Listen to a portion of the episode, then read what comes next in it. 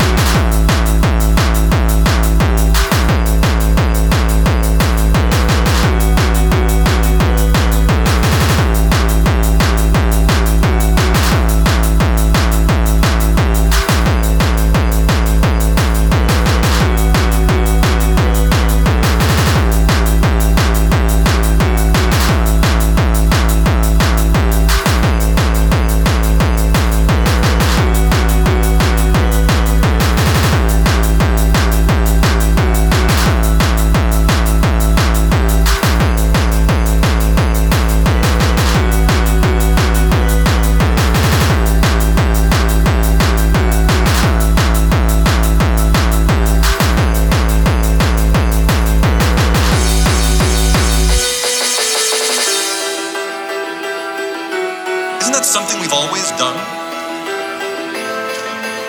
Pretending to be someone we aren't? Isn't that something we've always done? Pretending to be someone we aren't? Maybe he's just a teenager who's trying to win back the love of his life.